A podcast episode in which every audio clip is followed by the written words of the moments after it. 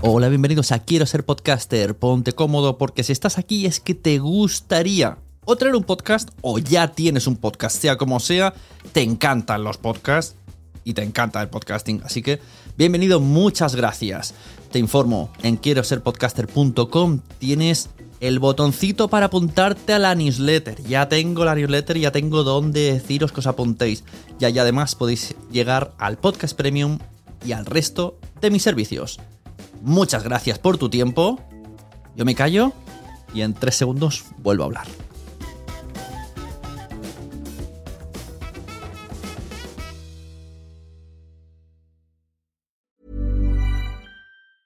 There's never been a faster or easier way to start your weight loss journey than with PlushCare. PlushCare accepts most insurance plans and gives you online access to board-certified physicians who can prescribe FDA-approved weight loss medications like Wigovi and Zepbound for those who qualify. Take charge of your health and speak with a board-certified physician about a weight loss plan that's right for you. Get started today at plushcare.com slash weight loss. That's plushcare.com slash weight loss. plushcare.com slash weight loss. Normally, being a little extra can be a bit much, but when it comes to healthcare, it pays to be extra. And United Healthcare makes it easy with Health Protector Guard fixed indemnity insurance plans. Underwritten by Golden Rule Insurance Company, they supplement your primary plan, helping you manage out of pocket costs without the usual requirements and restrictions like deductibles and enrollment periods. So when it comes to covering your medical bills, you can feel good about being a little extra. Visit uh1.com to find the Health Protector Guard plan for you. Hey there, it's Michelle Norris. I'm host of a podcast called Your Mama's Kitchen. When I travel, I'm usually looking for a way to find a taste of home when I'm not at home. And one of the things I love to do when I am at home is entertain. And Airbnb allows me to do that. When I was in California recently, I rented a house that had a great kitchen. And when we were sitting around the table, we we're all thinking, we're in someone else's house. Someone could be in all of our homes as well. If you have a home, but you're not always at home, you have an Airbnb. Your home might be worth more than you think. Find out how much at airbnb.com/slash host.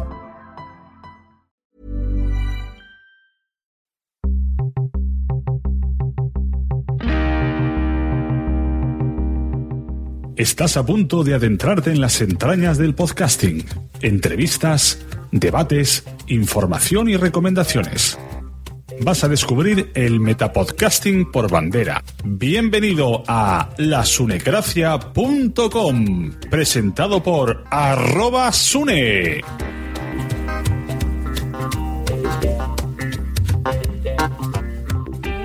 Hola y bienvenidos a la Sunecracia número 85. Esta vez habéis notado un poquito de cambios al principio, la música, es que recibí un poquito de feedback Recordáis que el 84 habla de feedback, pues muchas gracias, os agradezco ese feedback. Me comentabais que la musiquita que ponía de fondo, pues que se podía hacer un poco repetitiva, que algunos audífonos eh, generaba un poco de, como de, molestia, de ansiedad, escuchar siempre el mismo loop ir y venir y venir. Entonces vamos a reducir esa, esa, bonita canción que me regaló Daniel Roca, la pondremos al final. Y mientras tanto, he encontrado en la red una canción que, bueno, por ahora parece ser, pienso que me la voy a quedar. El título es Blue Circles y la he encontrado en Dick CC Mixter con la licencia 3.0 Creative Commons, en la cual incluye cualquier event commercially, cualquier eh, tema comercial. Y es que ya sabéis que la Sunecracia tiene patrocinador. Si entráis en boluda.com barra Sunecracia, vosotros también podéis tener patrocinador, rellenáis ese formulario donde os pedirá el nombre del podcast, la temática del podcast, la audiencia que tenéis del podcast y Joan Boluda se pone en contacto con vosotros y él de su cartera de clientes, y si no, os busca uno, encuentra el patrocinador que mejor le va a tu estilo de podcast. Recuerda boluda.com barra sunecracia. ¿Y a quién tenemos hoy en la sunecracia? Pues tenemos a Chusé Fernández, responsable de TAFM. ¿Qué es TAFM? Diréis muchos de vosotros. TAFM es una radio provincial de la comunidad de Aragón que, bueno, está muy, muy enfocada al tema de la innovación, hace muchas, mucho radio de manera muy diferente, muy original y también realiza muchísimos cursos. Si entramos en su página, tafm.net, lo primero que nos encontramos es un Conoce TAFM y nos cuenta que han ganado un premio Ondas en 2012, un Media Awards en 2013 a la promoción de la ciudadanía europea y un Aero 2014 a la innovación radiofónica, entre otros premios a nivel estatal e internacional.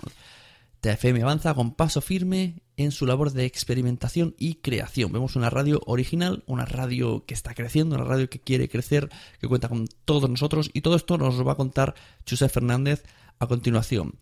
Nos dicen que tienen 50 colaboradores, alumnos, exalumnos, eh, dan cursos, mm, tratan mucho el tema del podcasting, tratan mucho el tema del audioteatro, de la voz y de utilizar otros medios que acompañen a la radio. Todo esto nos lo va a explicar, como digo, Chuse Fernández, pero después de escuchar un par de promos de mis Sune Patreons.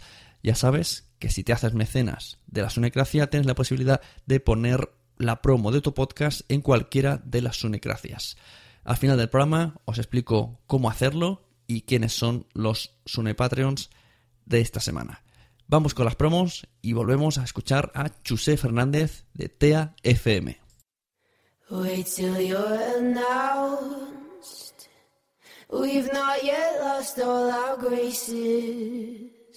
The hounds will stay in chains.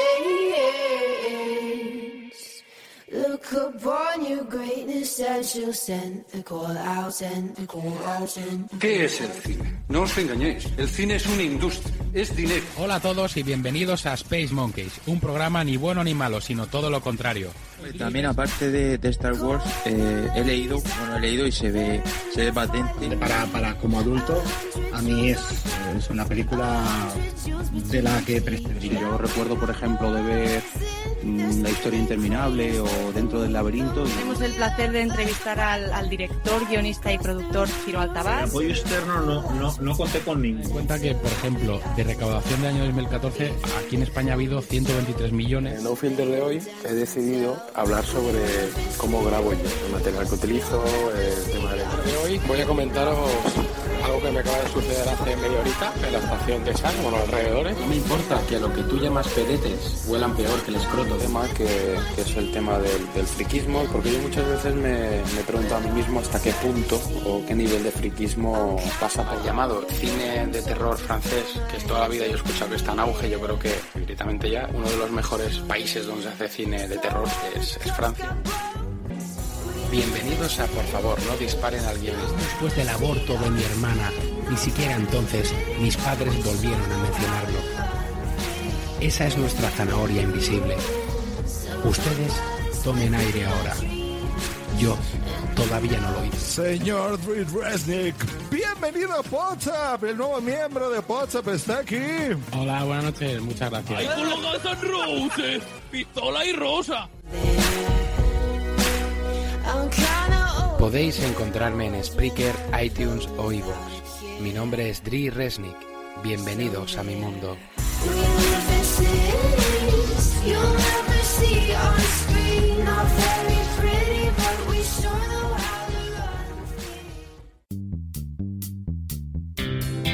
Bueno, hoy tenemos con nosotros a Chusé Fernández, que es responsable de TFM, que nos va a hablar un poco sobre cómo empezó en este mundillo de la radio. Yo tengo muchas ganas de saber qué es TFM, que siempre lo veo por ahí, por las redes sociales. Tengo amigos que hablan de TFM. Siempre que se habla de radio en Zaragoza se habla de TFM, de una radio eh, muy innovadora, incluso concursos de podcasting. Entonces, como toda esta idea que tengo yo así pululando, me imagino que hay mucha gente que está como yo decir, esto me suena, pero no sé qué es. Y se acerca la jornada de podcasting y vamos a ver a Chuse haciendo un taller o una charla, pues eh, aprovechamos y que nos explique él de primera mano que de dónde sale TFM, de dónde sale Chuse, un poco su historia y qué relación tiene con el podcasting, que para eso lo invitamos. Aquí solo viene gente que tiene relación con el podcasting. Buenas, Chuse. ¿Qué tal? Oye, muy bien. Pues muchas gracias por, contactar conmigo y por dejarme abierto este pequeño esta pequeña rendija que en el fondo bueno es un ventanal con, dos hojas batientes de dos por dos porque tu podcast es una referencia. La verdad es que es un, honor estar aquí. gracias. Lo, que es lo que no es una referencia es un desastre es la agenda. Porque esta cita la gente debe saber que quizá hace dos años que, que se tiene. Es verdad. además, en unas jornadas de podcast se surgieron un poco de repente aquí en Zaragoza, bueno, en un pueblo de lado, en, Utebo, que no se enfade la gente de Utebo, porque Utebo no es Zaragoza, Utebo es Utebo y tiene su, su, su caché y su importancia. Pero sí, no, yo creo que nos conocimos físicamente ahí, aunque yo creo que ya habíamos contactado en alguna ocasión y habíamos hablado a través de internet eh, tiempo atrás, pero en aquellas jornadas que hubo hace un par de años ahí en Utebo, tuvimos la oportunidad de, de charlar y decir, bueno, a ver si, si hacemos un podcast, hablamos del tema, hablamos de TFM y de las cosas que hacéis y tal. Y bueno, pues eh, ya estamos, ahí estamos en el, en el momento. y aquí se demuestra, se demuestra mi, mi, desastrosidad con la agenda. Yo digo siempre necesito un secretario barra secretaria, me da igual el sexo, que, me ayude con los invitados porque soy lo peor. Pero a fin lo tenemos aquí hechos, ¿eh? Muy bien, oye, pues lo dicho, muy agradecido. Te cuento rápidamente.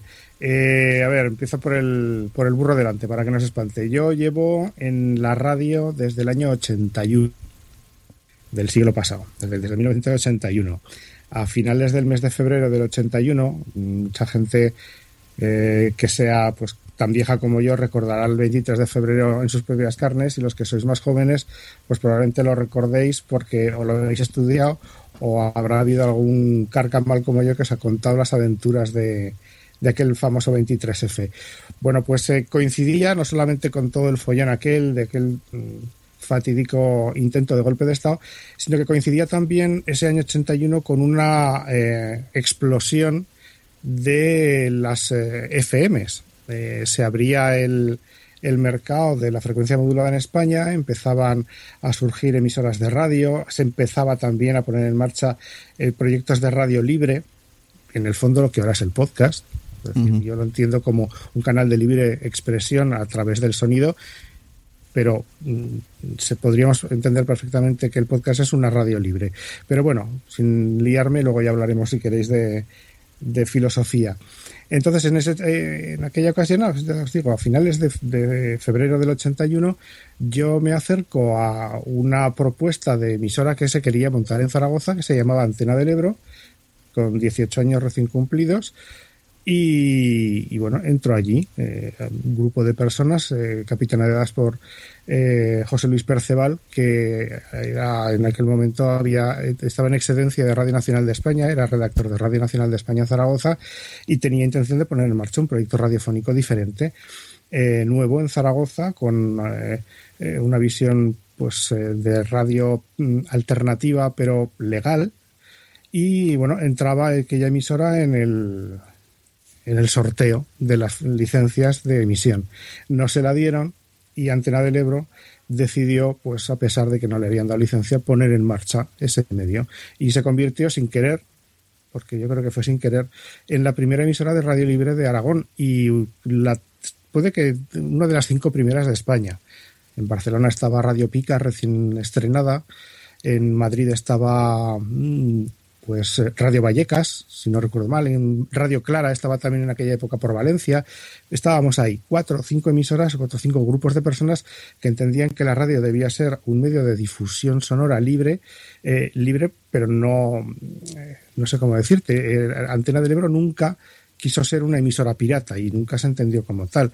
De, mm, hecho, mm, de aquel barro porque tardaron solamente dos meses en cerrarnos, saltó un nuevo proyecto que se llamó Radio Antena, que heredaba además de los equipos de emisión, pues el equipo de personas que estábamos en la antena del Ebro. Y desde entonces hasta ahora, pues yo, pues, de una u otra manera, está relacionado con el medio radiofónico. He pasado por emisoras, pues como os digo, Antena del Ebro, Radio Antena, emisoras de corte libre o de alternativo, fuera de los cauces normales, pero he sido, he, estado trabajando en Radio Nacional de España, en Radio 80, en Antena 3.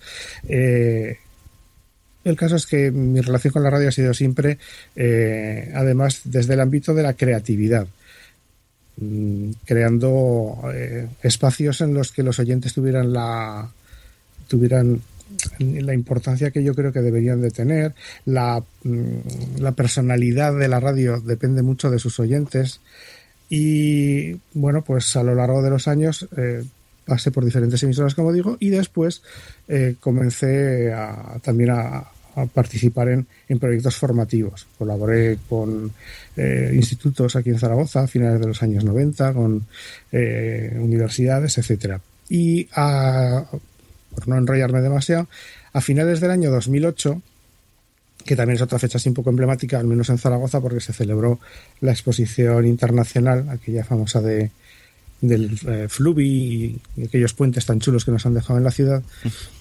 pues eh, bueno, mm, me llamaron para poner en marcha un proyecto de formación en el Centro de Tecnologías Avanzadas. Eh, el Centro de Tecnologías Avanzadas, que es donde está ubicado TAFM, es un centro público dependiente del Gobierno de Aragón en el que se imparten formaciones no regladas relacionadas con los medios de comunicación y con las nuevas tecnologías.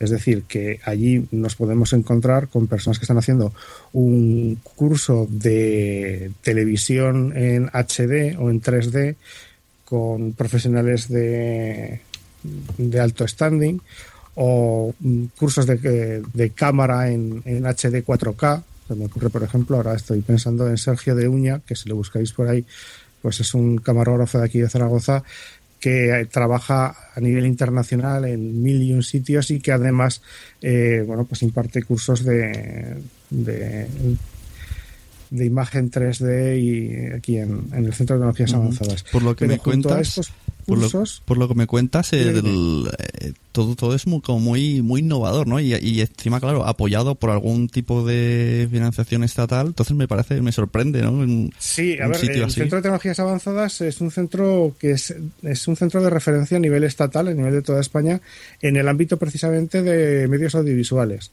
Hay otros centros similares a este en otros lugares de España que están centrados en otros temas, pues a lo mejor en, pues no sé, en, en otros proyectos, en otros ámbitos de la, de la formación para el empleo y las referencias que tenga que haber mm, fuera de fuera de ese centro, es decir, si por ejemplo, imaginemos en Valladolid, ahora hay un centro similar, pero no recuerdo cuál es su área de trabajo. Imaginemos que es eh, el ámbito de la mecánica del automóvil, ¿de acuerdo? Pues entonces, cualquier curso que se quiera hacer fuera de, eh, de Valladolid relacionado con eh, ese ámbito, tienen que tener como referencia lo que se está haciendo en Valladolid. Pues en este caso, con el tema de audiovisuales, eh, ocurre lo mismo.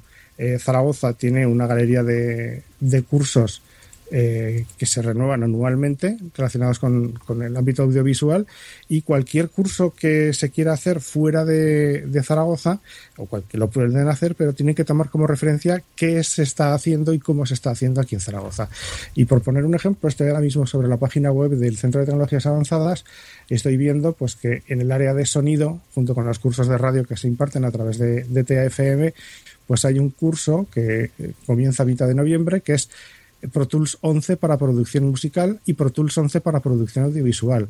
O hay una jornada de producción musical con Ableton Live, que es una aplicación también, un, un programa de, de edición de audio bastante potente. Pero hay también cursos de voz y locución para radio o de el, un radio documental sonoro que vamos a comenzar en breves, eh, producción creativa para contenidos radiofónicos, la podcasting y radio online. Es decir, que hay una serie de cursos siempre relacionados con ese ámbito. En el ámbito del, de la imagen, ya, bueno, pues hay mm, fotógrafos de grandísimo prestigio que se acercan por aquí a dar sus cursos.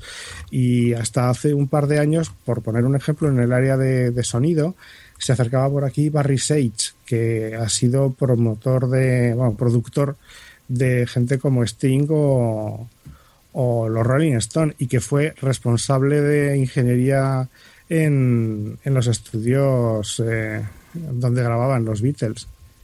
Mm, vaya. Entonces, es- ese es un poco el, el- el nivel que se tiene en el Centro de Tecnologías Avanzadas.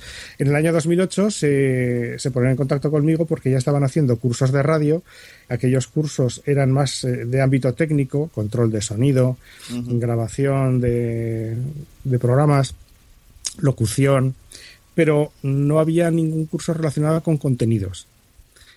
Entonces yo lo que les propuse fue generar precisamente eso, un par de cursos de producción creativa. ¿Y el objetivo Los- que, que querían hacer al hacer estos cursos, que era para enfocado a la televisión y la radio aragonesa o...? Sí, bueno, en parte, en parte eh, los cursos están dirigidos a profesionales del ámbito audiovisual aragonés, pero también para personas que estén, eh, que sean ajenas a, a los medios o ajenos a lo que es la- el entramado eh, profesional, pero que estén interesados en, en, formar parte de él, o por ejemplo, eh, nuevos egresados de las universidades que terminan sus carreras en audiovisual o en, o en periodismo y que pues quieren profundizar a lo mejor en algunos temas que se han quedado un poco flojos en, su, en su docencia universitaria.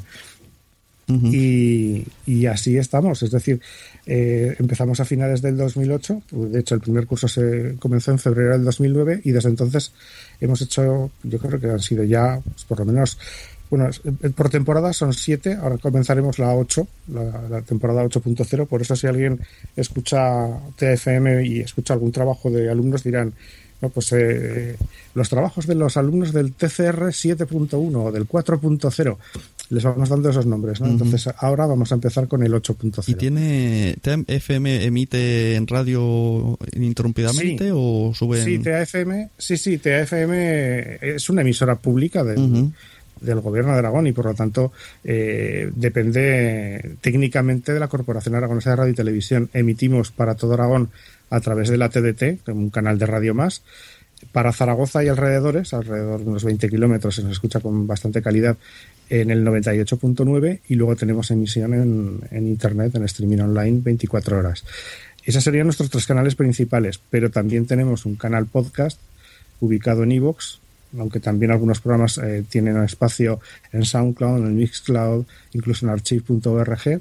Y, y, luego también tenemos una sección que pusimos en marcha hace dos años de radio en vivo a la carta, utilizando Spreaker y Mixler. Es decir, que se nos puede escuchar de muchas maneras. Intentamos ser innovadores no solamente en los contenidos, sino también en la forma de hacer radio. Claro, hombre, claro, si es un sitio tecnológico, pues estás preparándote a lo que te va a venir.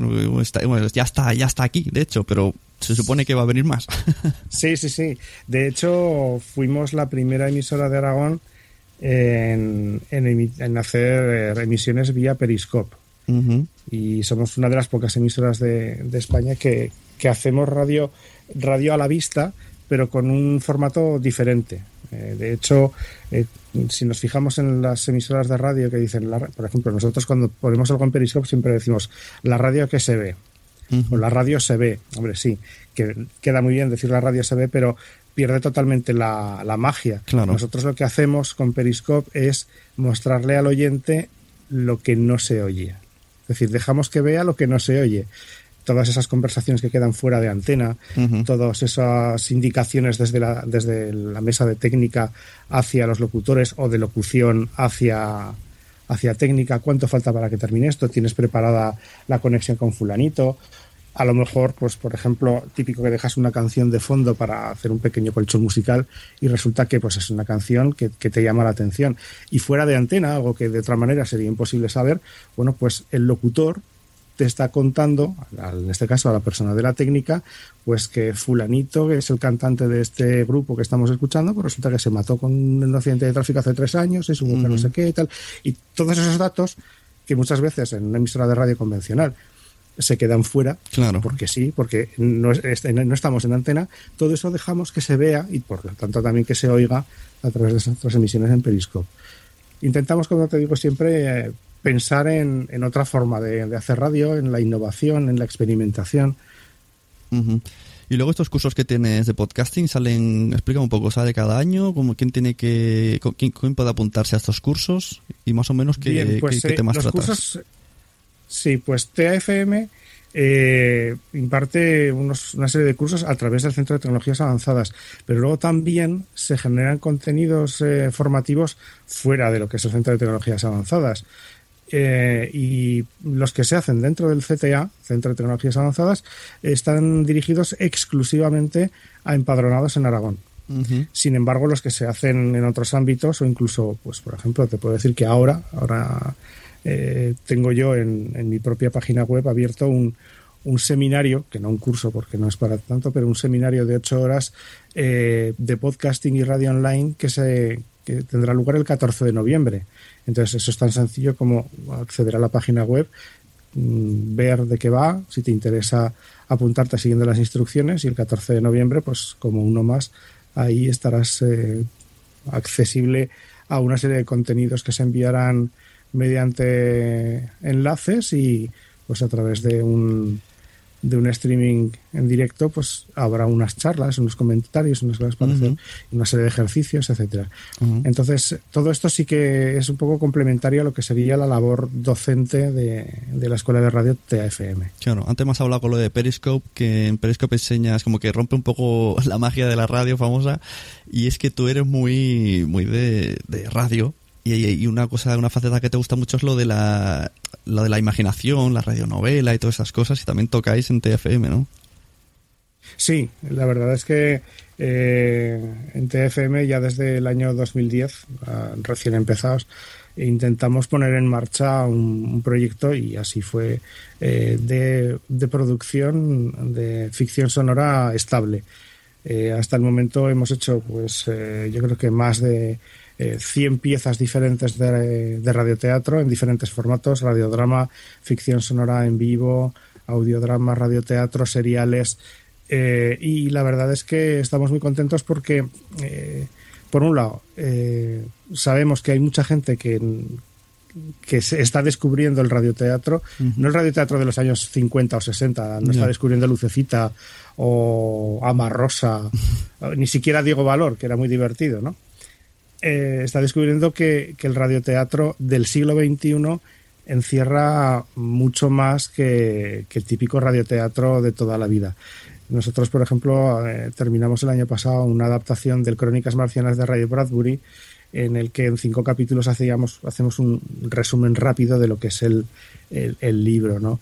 Y hay un capítulo, el último de hecho, en el que eh, no hay escenas. es una eh, yo os invito a que lo escuchéis porque es un formato de, serial, es una pieza de unos 20 minutos que no tiene nada que ver con lo que podemos esperar de un, de un radioteatro, de la típica voz engolada del, de la, la señorita, ay, perdone, señor Duque, no volveré a subir a su caballo, no.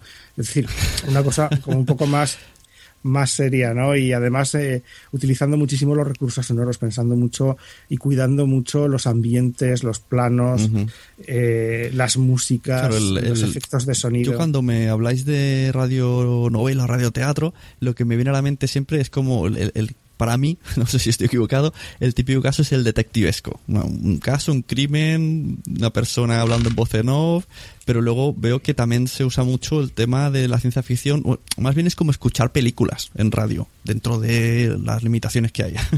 sí, eh, bueno, es que hay muchas formas de hacer radioteatro. Nosotros, por ejemplo, cuando hacemos radioteatro en vivo, a la gente le invitamos a que cierre los ojos y de hecho en alguna ocasión incluso hemos repartido gafas opacas para que la gente se las ponga y así no pueda ver nada. Y realmente lo que consigues de esa manera es que, como cuando lees un libro, que tú mismo crees las imágenes de, tu de la historia, que va a ser igual para todos los oyentes, pero tu historia va a ser imaginada solamente por ti. Y por lo tanto el escenario en el que escuches pues, el crepitar de la chimenea, el reloj que suena al fondo y unos coches que pasan justo cuando se abre la puerta y se vuelve a cerrar, pues te los vas a imaginar tú de una manera que será probablemente muy diferente a la de cualquier otra persona. Y eso es lo que eh, con lo que se juega precisamente en la ficción sonora, con la imaginación del oyente. Claro, me, acabas de hacer un similitud. El otro día tuvimos en otro programa una, amiga invitada que, un invitado, una amiga que, que es ciega, y a lo mejor ella piensa que para mí películas que son malas a ella le gustan mucho más por esto mismo que dices. Porque a lo mejor el sonido y la trama es buena, pero nosotros estamos viendo un muñecote ahí moviéndose. Exacto, y, y a lo mejor ella dice todo un peliculón. claro, claro. ten en cuenta que además eh, el oído yo creo que es un, un sentido que engaña, engaña, es muy difícil de engañar. Es decir, sí que es verdad que es muy difícil de, es muy fácil de engañar, pues por ejemplo como cuando no sé, pues a ver si cojo por aquí algún papel y te hago algún pequeño, no sé. No sé si se escucha. Era un, papel doblándose, ¿no? Arrugado. Bueno, pues, ¿qué podría ser eso? Lo que quisiéramos que fuera. Entonces, si nosotros mm, solamente lo escuchamos, el contexto de la conversación o de la descripción que estemos dando respecto a ese sonido hará que eso suene como queremos que suena. Es decir, lo típico, ¿no? Coges un celofán, lo arrugas, si lo arrugas muy despacio parece el crepitar de una, de una hoguera o, la lluvia, ¿vale? Me acabo de eh, imaginar que esto lo has hecho en algún curso. poner primero un sonido, Sí, claro. un sonido suelto y, y que la gente diga y luego montar la historia con ese sonido. Es que te he visto, ¿eh? Sí, sí, sí, es así, es así. De hecho, en el, en el tallercillo que vamos a hacer en, en las JPod, vamos a hablar de creatividad y vamos a hablar de creatividad sonora. Y por lo tanto, vamos a, a descubrir muchas formas de, de llamar la atención a través de, de elementos creativos, no solamente de contenido, sino también a la hora de difusión, ¿no? Pues el, el uso de nuevas herramientas, el uso de Periscope, el uso de, de plataformas que a lo mejor pues tenemos a la mano y que sin embargo pues no se nos ocurre el, el ponerlas, eh, utilizarlas, ¿no? El darles el, el máximo uso. Pues sí, porque Pero como te decía, ya para terminar con el tema del radioteatro, eh, el asunto es ese. eh, estamos en, en continuo eh, en continua ebullición. Organizamos todos los años el Congreso Internacional de Radioteatro, que vamos a ir ya el 2016 por la cuarta edición y que cada año va creciendo. Este año 2015 hemos tenido sede en México, en Buenos Aires, en Colombia, en Madrid, en Valencia, en Zaragoza. Y al año que viene, además de estas, mínimo ya vamos a tener Santiago de Chile. Y estoy seguro de que alguna otra ciudad alrededor del mundo se unirá a este proyecto. Yo creo que en eso sí que estamos muy orgullosos en TFM porque hemos conseguido que, que el radioteatro vuelva en España o en, en- en el ámbito hispanohablante, vuelva a tener peso. Algo que, por ejemplo, en el ámbito anglosajón no se ha perdido nunca. Claro. Bueno, aquí de hecho a lo mejor lo que lo que hizo mucho daño es que la- las novelas de la tele nos ponían lo que nos ponían y se, se, se difuminó todo un poco, ¿no? Ya el término novela lo vemos como otra cosa. Sí, y luego también algo que, que- que- que es ley de vida. Eh, a, principios de los años 80, los cuadros de actores de las grandes emisoras, Cadena Ser y Radio Nacional de España, pues se tenían que ir jubilando. Entonces lo que no hicieron fue un re- un- una renovación generacional de, de esos cuadros de actores, pero tampoco de los cuadros de guionistas. Entonces, claro, no se adaptó, no se fue adaptando a la nueva forma de hacer radio eh, o a las nuevas formas de escuchas. Pero bueno, mm, ¿qué, qué ocurre? Que todo lo que no ha hecho la radio lo está haciendo el podcast. Porque ¿cuántos podcasts de ficción hay ahora mismo en español? Pues unos cuantos. Sí, van saliendo cada vez más.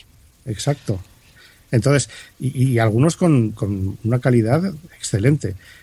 Entonces, ¿qué ocurre? Que, que yo creo que el podcast eh, va a ser el revulsivo para que la radio se renueve. Porque si no, la radio va a llegar un momento en el que eh, sus oyentes se vayan muriendo de viejos y no, re- no renueven, no, no encuentre oyentes nuevos, oyentes eh, recambio generacional en la audiencia, porque esa audiencia ya estará en el podcast. Dirá, bueno, ¿para qué voy a ir a la radio si lo que yo estoy buscando ya lo tengo en el podcast? Hace, hace unos meses leía un, una, entre- una- escuché una entrevista en Radio Nacional a Emma Rodero, que es una conocida mía, que decía que la radio, o sea, ella es muy de radio, defiende mucho la radio, defiende los podcasts, pero dice que el- la radio se ha estancado en audiencia adulta de antes, o sea, que, no, se centra en, en jóvenes de ahora, y es verdad, la programación en general para dos programas de jóvenes, que además suelen ser programas estúpidos, de, de gritos, chillidos y llamadas, el resto de la programación está enfocada a la misma persona que hace 30 años escuchaba la radio. Entonces, esto de radio versus podcast, no, no es versus, pero sí que podrían un poco ir a la par, si, si fueran a la par. Exacto, que, que con- solo con que se fijaran. De hecho, con Emma hablo a menudo, eh, ya he colaborado con, Tea también en el Congreso de Radio Teatro en un par de ocasiones y coincidimos plenamente en eso, ¿no? Es decir, bueno, es que la radio eh, es una, tiene una maquinaria tan compleja, las emisoras de radio Mm. eh, convencional, ¿no? Que a cualquier movimiento que quieran dar es como el, el comparar un dinosaurio y un pequeño mamífero de principios del cuaternario ¿no? De- o de finales del terciario. ¿Qué ocurre?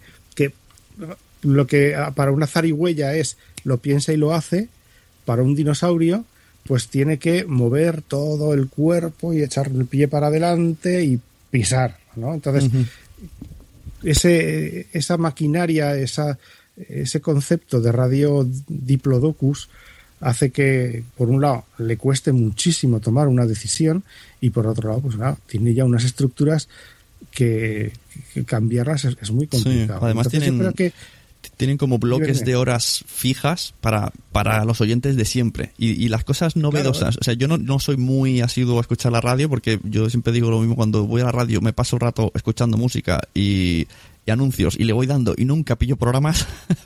pero las, las cosas que más o menos me han venido, que las he escuchado en versión podcast, pero de la radio, siempre han sido en épocas en verano, que dejan un hueco de muerto y aparece un programa original, o yo qué sé, los de la parroquia mismo, por ejemplo, que es a horas intempestivas que nadie la quiere, pues tienes se tienen que ir colando por los sitios.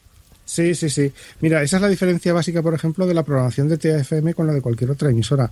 Eh, las emisoras de radio en general tienen un, un esquema de programación similar al que podía tener cualquier emisora de los años 60. Ujú. Es decir, una- un, un, ma- un magazine matutino de Sí, sí. información de 4 a 7 horas, un informativo a mediodía, un de- uno de deportes justo después y luego el, el magazine de tarde hasta que viene el informativo de las 8 de la tarde y luego otro magazine informativo de otras dos o tres horas hasta llegar al bloque deportivo. Y eso se cumple a rajatabla en todas las grandes emisoras.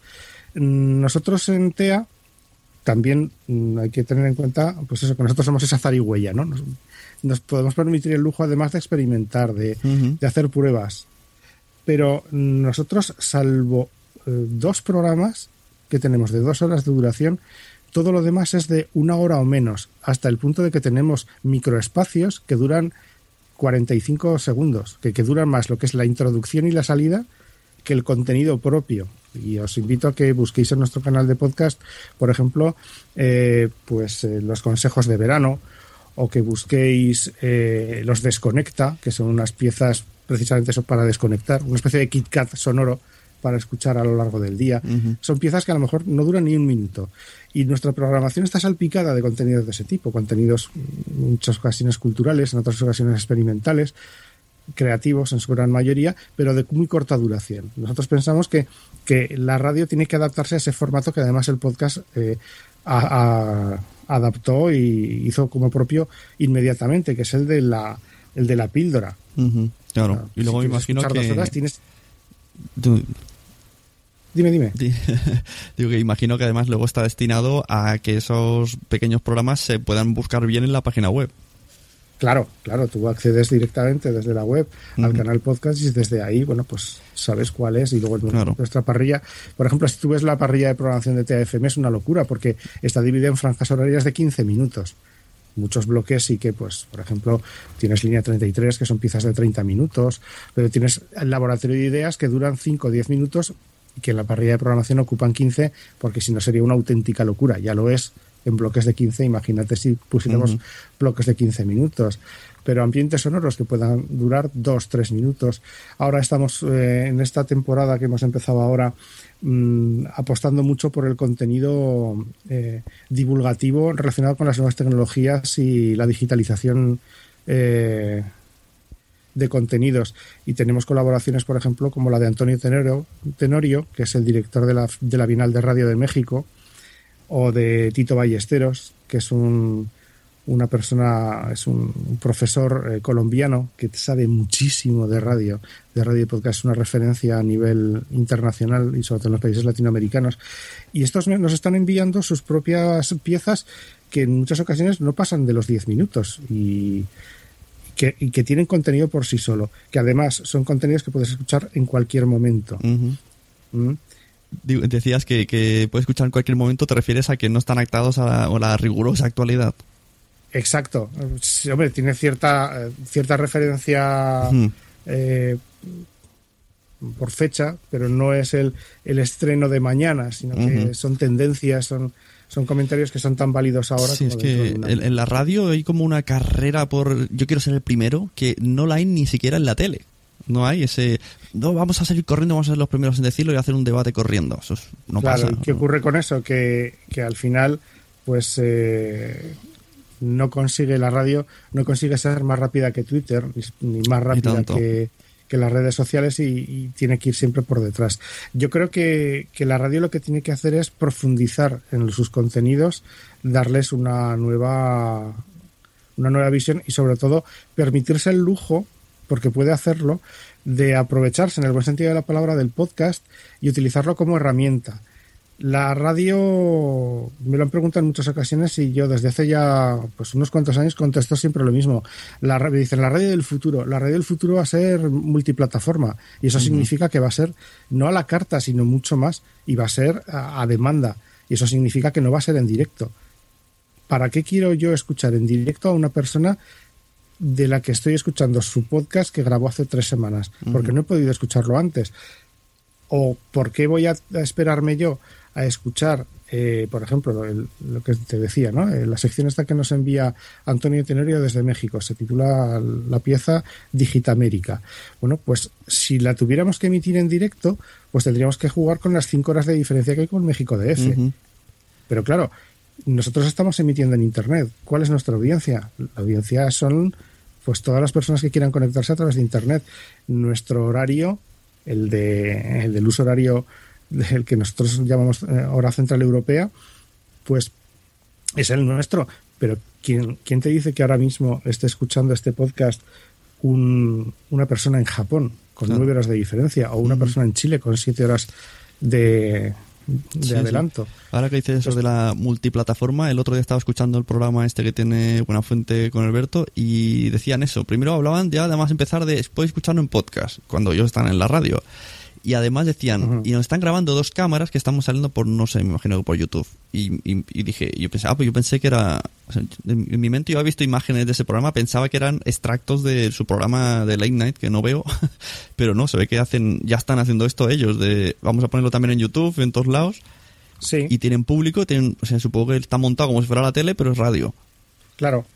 No, no, sí, el, el asunto es la hibridación de medios. Yo creo que eh, llegará un momento en el que uno no esté escuchando radio, ni esté viendo televisión, ni esté leyendo un post, ni esté accediendo a la red social de un medio, sino que estará todo junto. Claro. Y, por ejemplo, aquí en TEA, eh, que nos gusta mucho trastear y experimentar y, y meternos ahí en el laboratorio, hacer cosas raras, pusimos en marcha hace año y medio una cosa que llamamos eh, híbridos sonoros, que son unos programas de radio a los que tú puedes acceder por diferentes caminos y que te dan además la posibilidad de acceder a contenidos eh, complementarios al programa de radio. Tú escuchas el programa de radio sí, y os invito a que entréis dentro de la página de TFM a los híbridos sonoros y uno de los últimos que hemos hecho ha sido la, la puesta en formato híbrido de un radio documental que hicimos para Radia, la red de emisoras experimentales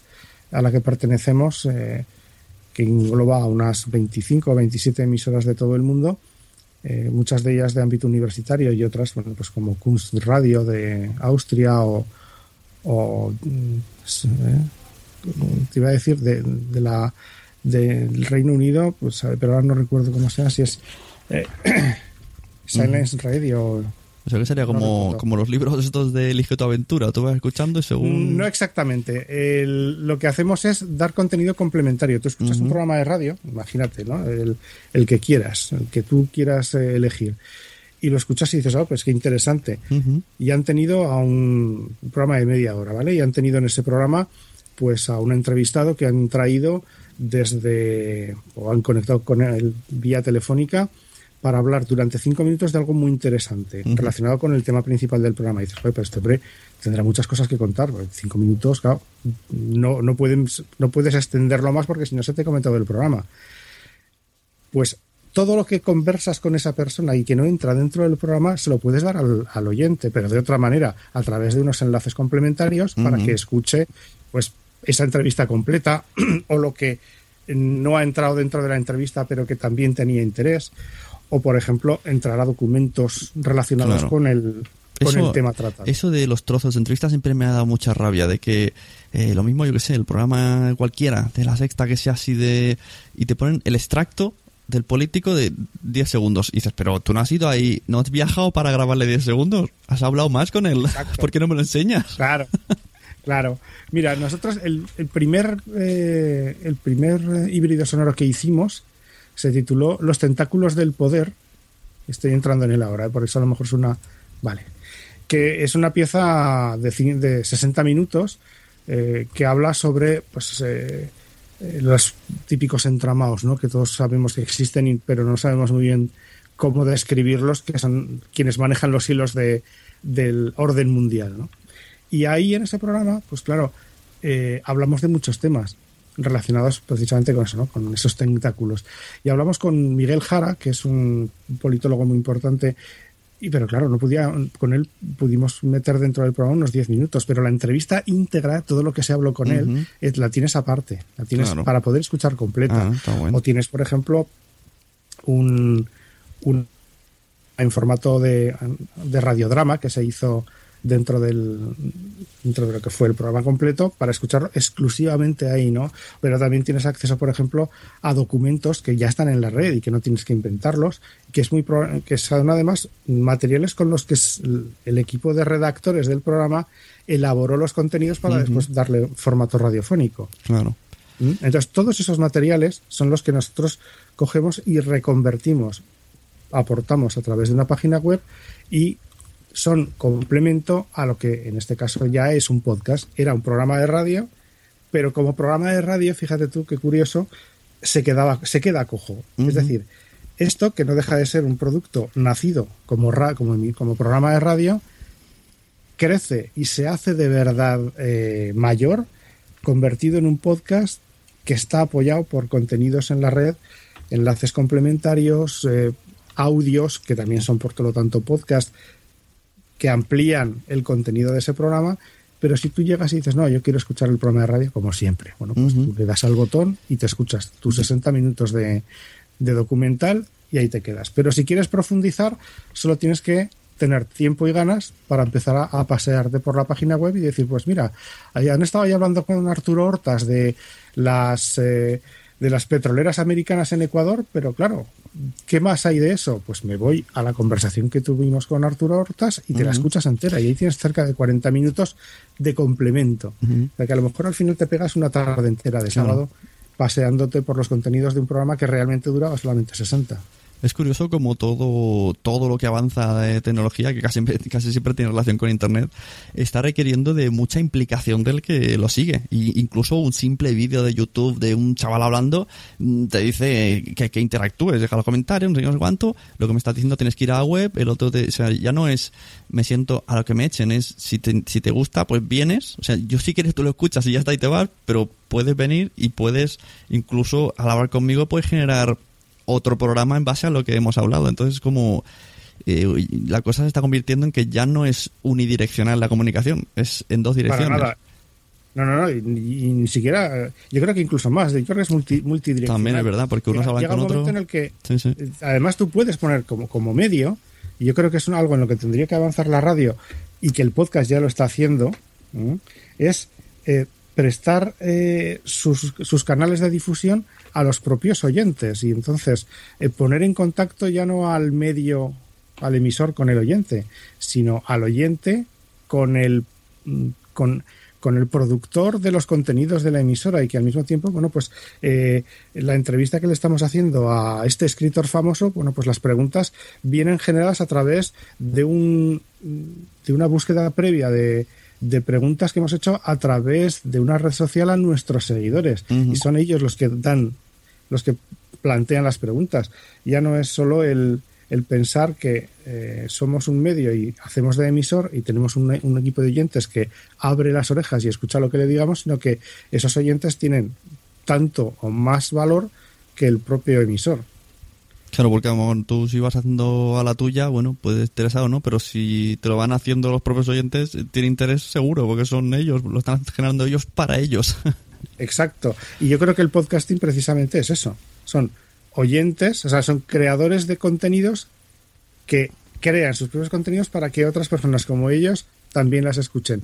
Pero esas otras personas que los escuchan también son capaces de generar sus propios contenidos y se pueden intercambiar. Yo creo que al podcasting lo que le falta, ¿eh? hay ya casos, pero yo creo que lo que le falta es una mayor, mm, un mayor flujo de intercambio de contenidos entre unos y otros. Eso ya sería el colmo. Es decir, voy a escuchar, pues por ejemplo, hablemos de. Pues te voy a poner un ejemplo que te va a gustar. Eh, esta semana, me parece que es, empezó la semana pasada, eh, hay unos cuantos podcasts relacionados con el mundo del cómic que se han unido para hablar justo de. O sea, ellos. Eh, el evento se llama Crisis en Tierras Infinitas, que hay un cómic que se llama así. Y entre 10 podcasts han decidido hacer durante todo el mes crossovers entre ellos para hablar sobre crossovers en los cómics. Entonces, si quieres enterarte de todo, tienes que seguir toda la parrilla que han puesto, que han generado ellos en Facebook, pone ahí como una, cada semana sale uno, y, y entonces, pues eso que está diciendo, están colaborando unos con otros, pero siempre con un, un- con un tema que, que rodea, no van a cada uno a su rollo, no, siempre hablan de lo mismo, de lo mismo, pero cada uno su versión, cada uno su, la- el crossover de Spider-Man, el crossover de lo que sea. Y esto, sí, pues sí. sí. se podría extrapolar a, a mil cosas, claro, y todo el mundo Pues participa. ese- yo creo que ese es el futuro de, de los medios sonoros. Yo ya no quiero atreverme a hablar solo de radio ni a ir a hablar solo de podcast, de medios sonoros. Y tan importante es eh, el programa de radio principal de Cadena Ser o de, o de Onda Cero que el podcast que hace una chica en un pueblo perdido del Pirineo Aragonés y que cuenta sus cosas para, en teoría, las pocas personas que le puedan seguir, porque la difusión a través de Internet es global y, por lo tanto, si el contenido es interesante, si está bien hecho, si llama la atención y si además conecta con sus oyentes, eh, yo creo que tiene el éxito asegurado. Ujú. Estabas hablando de una chica, una, y me ha venido a la mente un- una chica, y, o sea, ese caso que me has explicado, el pasa que creo que está en Valencia. el podcast se llama Red Room Blues. Eso tienes que escucharlo. Sobre todo un capítulo que habla de lo que pasó en México cuando desaparecieron los jóvenes, aquellos de que hicieron una Ujú. manifestación y los secuestraron, bueno, y han desaparecido. Y lo ha hecho ella sola y lo escuché y dije, madre mía, lo que se ha montado esta chavala, no sé cuánto ha tardado porque ha cogido entrevistas, extractos de, de- de mexicanos llorando en YouTube, la madre, no sé qué, como si os hubiese Ujú. entrevistado a ella. Una pasada. Y la ha cogido ella sola y, y no tiene nada que envidiar, a, que envidiar a ningún programa de la radio. Y, y se llama Red Room Blues. Sí, sí, sí. Y- y la hay- verdad que hay- muchos casos hay cada maravilla por ahí. Hay una youtuber, hay Hmm. una youtuber eh, aragonesa que hace unos programas de cocina divertidísimos en lengua aragonesa y que, bueno, pues lo sigue mogollón de gente. Los sigue muchísima gente y, y la verdad es que eh, están muy bien hechos. Y además en una lengua que hablamos 20.000 personas escasamente, ¿no? Entonces, todo esto que, que- que hace, pues darle valor, a- a- además también valor a lo pequeño. Estamos muy acostumbrados a que si no hay una audiencia de 8 millones de personas, pues esto no ha tenido Claro. éxito. Es, solamente pues, es, es importante el jugador de fútbol que está en el Barcelona o en el Madrid. No, no, pero tenemos que fijarnos también en la gente que está trabajando desde lo pequeño, desde, desde su sitio escondido, desde, desde es que un si, barrio. si desde- solo miramos la audiencia, hay cierto programa que dura seis horas cada tarde que la gente toma hasta yogures en directo y ahí lo tienen. Exacto, es así, es así. Yo creo que además, y volviendo al tema del podcasting, eh, estas jornadas que van a venir eh, en nada aquí a Zaragoza eh, van a demostrar que, que, el, que el medio radiofónico y el medio podcast van de la mano. Por lo tanto, yo creo que, que ya no el, el futuro, sino el presente está ahí, en que los podcasters reconozcan en la radio una plataforma eh, de difusión in- interesante que debe de aprender a adaptarse al podcast. El podcast eh, crece muy rápido, está eh, además está dirigido y realizado por un grupo ingente de personas de mediana a, poca edad, es decir, yo creo que no habrá muchos podcasters mayores de 50 años. El, target de, productores de podcast estará entre los 20 y los 30, 35. Si eso lo comparamos con el target de, producción en, radio, veremos que la, la edad prácticamente se duplica. Entonces, en la radio tiene que mirar al podcast por fuerza si quiere seguir viva. Y el podcast tiene que fijarse en la radio, eh, sobre todo para aprender de las posibilidades que le puede dar eh, pues por, un gran medio, un medio con mucha historia, pero también con una cantidad impresionante de profesionales que tienen muchas ganas de hacer otras cosas diferentes. Yo creo que cuando se habla de eh, la guerra, eh, la radio es la- el rival y cosas así, yo creo que también es mucha envidia de, primero, pues claro, los patrocinadores todavía ninguno se fija en, en los podcasts, eh, la tontería de que en iTunes eh, estén los primeros, los, los los de la radio enlatada, entonces son como ciertas cosas que dicen, no, este es, este es mi lugar, salte de aquí, yo no puedo acceder Claro. a- al dinero de tus de tus patrocinadores, tú no accedas a, a mi ranking de iTunes. Claro, claro. Otra cosa que, que a mí me gustaría marcar es que una cosa es un podcast y otra cosa es un archivo sonoro. Hmm. Que que tú cojas, por ejemplo, y el programa de Carlos Herrera, Claro.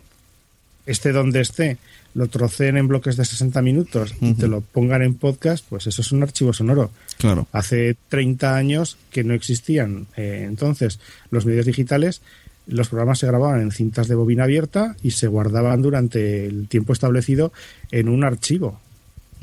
O sea que eso tiene que, tenía acceso. que tiene, Claro, una, tiene una nomenclatura ya de por sí. Siempre estamos diciendo exactamente si, si es podcast, si es radio a la carta. o sea, tiene- eso, Claro. que eso que dices ya tiene un nombre histórico.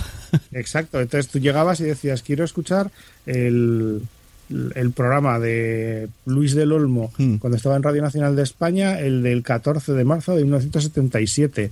Entonces te vas a Radio Nacional de España y bueno, ahora ya tienen ahí todo digitalizado, pero tú irías allí y un señor iría allí a sus fichas de, de cartón y diría, sí, en el estante tal, y llegaría allí, te daría una bobina en una caja de cartón. Aquí tienes tú para escucharlo. y Tendrías que escuchártelo y buscar a ver. En el minuto 37 es cuando hablaba mi tía. Ah, pues mira, ya lo he encontrado. Ahora eso es todo mucho más fácil. Pero, pero el proceso sigue siendo el mismo por dos cosas. Una, porque los programas de radio siguen siendo igual que en los años 60-70.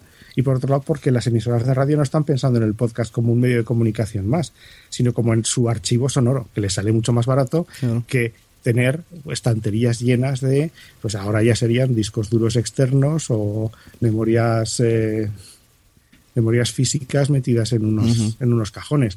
Entonces les resulta y así además pues permiten que los oyentes puedan escuchar a posteriori sus programas y por lo tanto aumenten su audiencia. Claro. ¿Vale? Pero realmente, realmente muy pocas emisoras de radio están haciendo podcast. Incluso TFM, TFM hace poco podcast, ¿vale?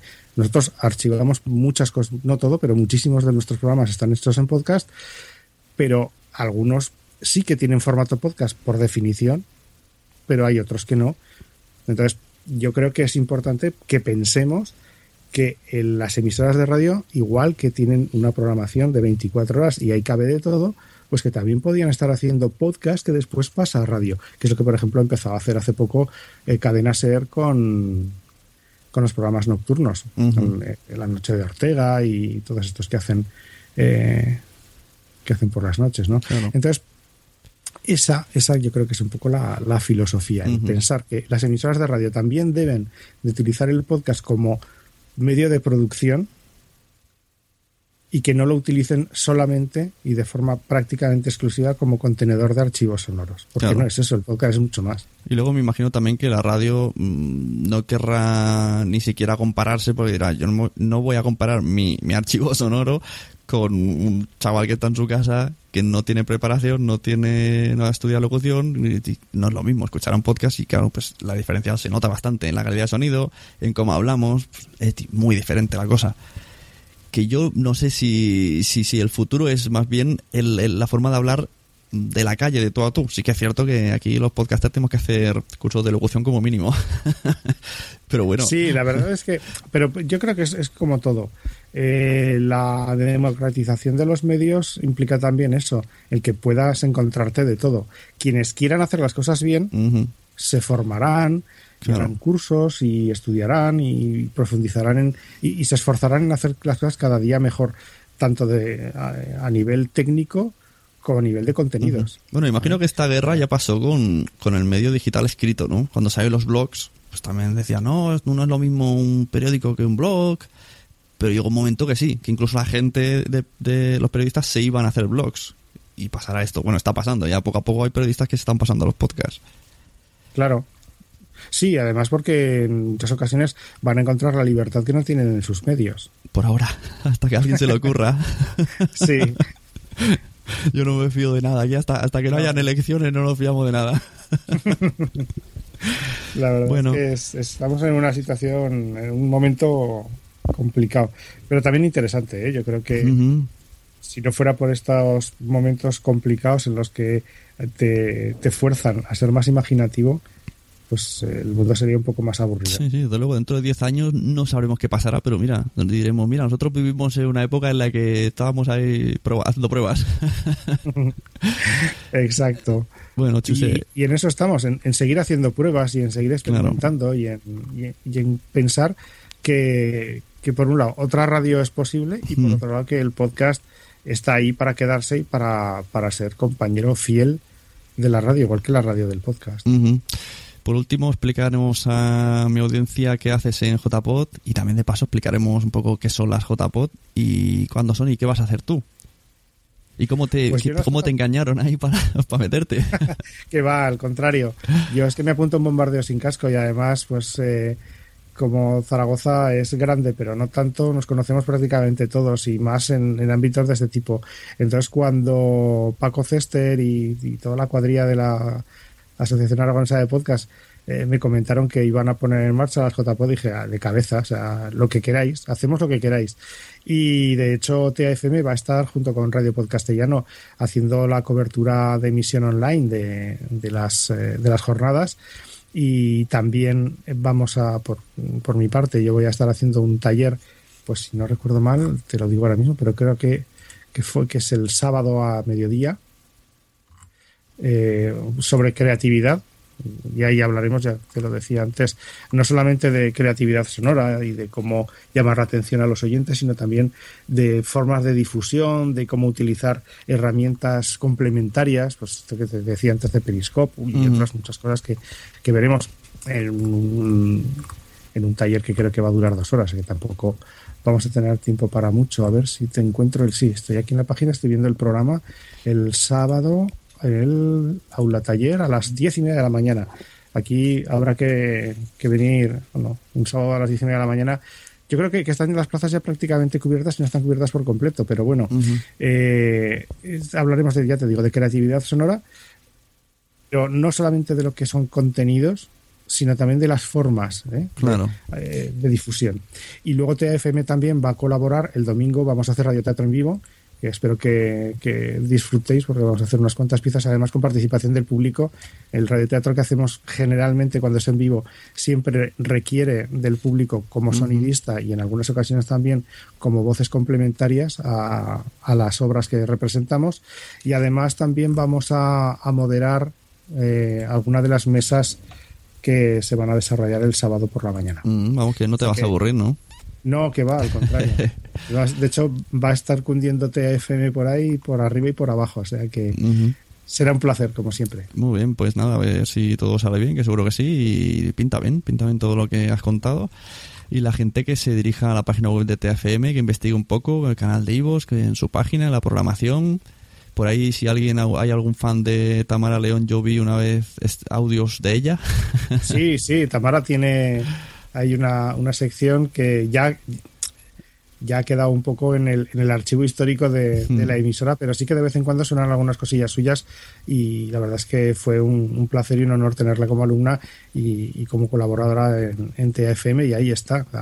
Y también invitar a todos a que no solamente paséis por la página y descubráis lo que hacemos y lo que dejamos de hacer y nos escuchéis o no también que nos contéis lo que os parece y que sobre todo que necesitamos de los oyentes y de los colaboradores para, para avanzar día a día. Nosotros hacemos las cosas porque queremos que, que la radio cambie. Entonces necesitamos también de esos comentarios, ¿no? de la gente que dice, oye, pues sí, muy bien, pero por ejemplo, esta tarde he recibido un tuit que me decía que estábamos saliendo en FM con el canal izquierdo un pelín bajo. Uy, que, Pues que- eso digo yo, que vaya oyentes más, más personas. Claro, no, no, pero además con, con- con una un captura de pantalla de la gráfica y todo. o sea, Jolín, qué nivel. sí, sí, muy profesional. Y dices, oye, pues ahora mismo lo, lo comento con la gente de técnica y que mire a ver qué es lo que está pasando. Porque eh, pues esas son las cosas que, se, que interesan. Y eso es un poco lo que, en el fondo, eh, me gustaría que la radio fuera más así, ¿no? Y, y incluso pues con el tema del podcast, que, que entre todos hacemos radio. No solamente los que estamos haciendo la radio y los que estamos lanzando los contenidos, sino también quienes nos están recibiendo. Oye, no está sonando bien. Oye, pues eh, a ese invitado que tuvisteis, pues le podéis haber preguntado esto otro. Pues para la próxima vez, si te enteras, nos lo preguntas, nos lo dices a nosotros o te vienes y lo preguntas tú. Claro. Por eso, mm, yo creo que ahí hay muchísimo campo abierto. Bueno, pues muy bien. ¿Y todo esto dónde te pueden escribir? Dinos email, Twitter, lo que se te ocurra, Facebook. Pues a, a través de Facebook, en eh, Facebook estamos en TAFM, en, en Twitter también como TAFM989, Eh, nos pueden escribir correos electrónicos a info.tafm.net y luego ya a título personal como Chuse Fernández, un formador y, y creativo radiofónico, pues buscan en internet chusefernandez.com y ahí encontrarán pues todas las cosas en las que estoy metido, que no son pocas.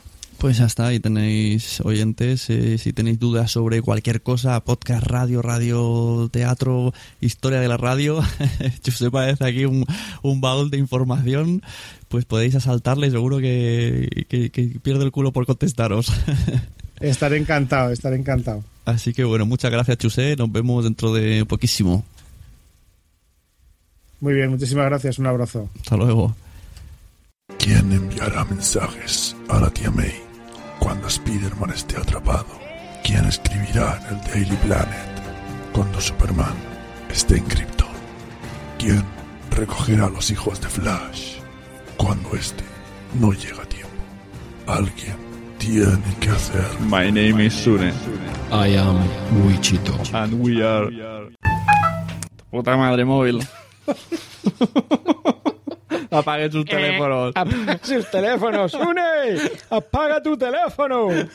Los mensajeros. Visítanos en losmensajeros.es. Si prefieres suscribirte, utiliza el link fitpress.me barra los mensajeros. Con H de héroe.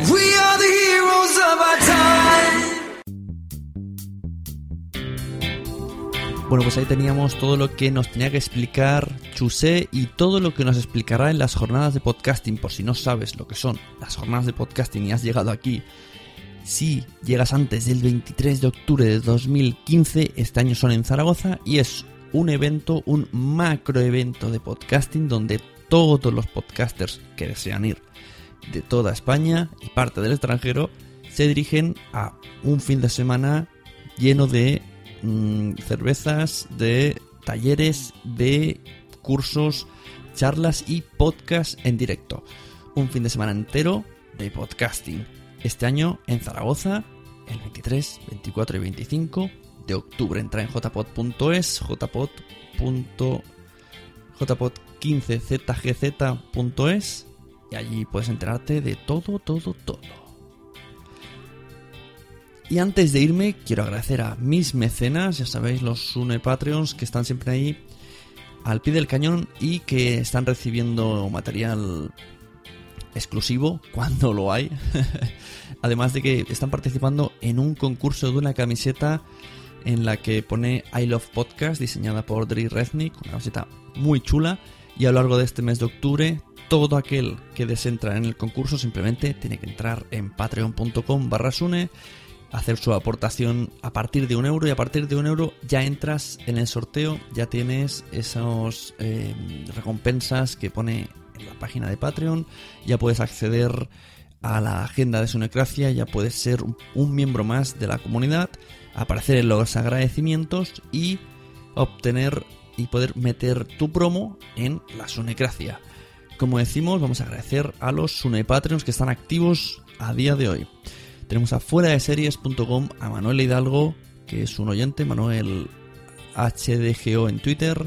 Tenemos al canal entero de Dri Redney con todos sus podcasts. Tenemos a Fans Fiction con sus múltiples podcasts sobre Juego de Tronos, sobre eh, zombies y sobre series y películas en general.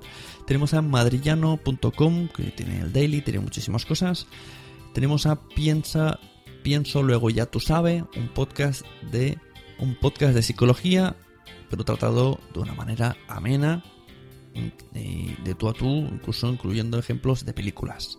Tenemos a Daniel Roca y a Trujillo, ambos de asespot.org. Tenemos a Wichito de losmensajeros.es, la promo que habéis escuchado. Y tenemos a mesientofenomenal.com, que si accedéis a través de mesientofenomenal.com barra sunecracia, pues eh, quizá podréis escuchar algún día un podcast con una, con una voz, con una persona atractiva. En breve, en breve podréis escuchar ese podcast. Pues lo dicho, muchas gracias a todos, muchas gracias a los oyentes, muchas gracias a los Patreons, muchas gracias a John Boluda, muchas gracias sobre todo, sobre todo, sobre todo a Chusé Fernández de TFM. Muchas gracias a ti que has estado aquí escuchándome y dedicándome ese tiempo para que yo te explique novedades y curiosidades del mundo del podcasting. Te espero en una nueva entrega. No me falles, yo no te voy a fallar. Nos vemos en los podcasts.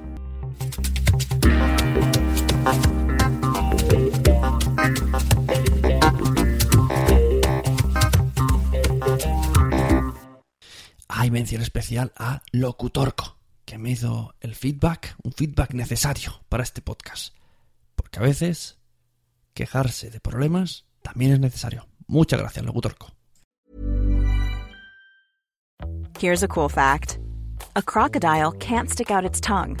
Another cool fact you can get short term health insurance for a month or just under a year in some states. United Healthcare short term insurance plans are designed for people who are between jobs, coming off their parents' plan, or turning a side hustle into a full time gig. Underwritten by Golden Rule Insurance Company, they offer flexible, budget friendly coverage with access to a nationwide network of doctors and hospitals. Get more cool facts about United Healthcare short term plans at uh1.com. Planning for your next trip? Elevate your travel style with Quince. Quince has all the jet setting essentials you'll want for your next getaway, like European linen, premium luggage options, buttery soft Italian leather bags, and so much more. And is all priced at 50 to 80% less than similar brands. Plus, Quince only works with factories that use safe and ethical manufacturing practices. Pack your bags with high-quality essentials you'll be wearing for vacations to come with Quince. Go to quince.com slash pack for free shipping and 365-day returns. Mom deserves the best, and there's no better place to shop for Mother's Day than Whole Foods Market. They're your destination for unbeatable savings, from premium gifts to show-stopping flowers and irresistible desserts. Start by saving 33% with Prime on all body care and candles. Then get a 15-stem bunch of tulips for just $9.99 each with Prime. Round out Mom's menu with festive rosé, irresistible berry chantilly cake, and more special treats. Come celebrate Mother's Day at Whole Foods Market. Muchas gracias por haber estado aquí todo este tiempo con la de cosas que tenemos que hacer hoy día y todo el estado escuchando. Muchas gracias. Si en todo este rato en algún momento se te ha pasado por la cabeza que podría ayudarte a tener o mejorar tu podcast, entra en cualquiera de mis webs. En todas están todos los servicios. Quiero ser podcaster.com, sunepod.com y nacionpodcast.com. Comparte todos los episodios que te gusten porque a todo el mundo le gustan los podcasts, pero todavía no lo saben. Ostras, esta frase la llevo diciendo 10 años, ¿eh?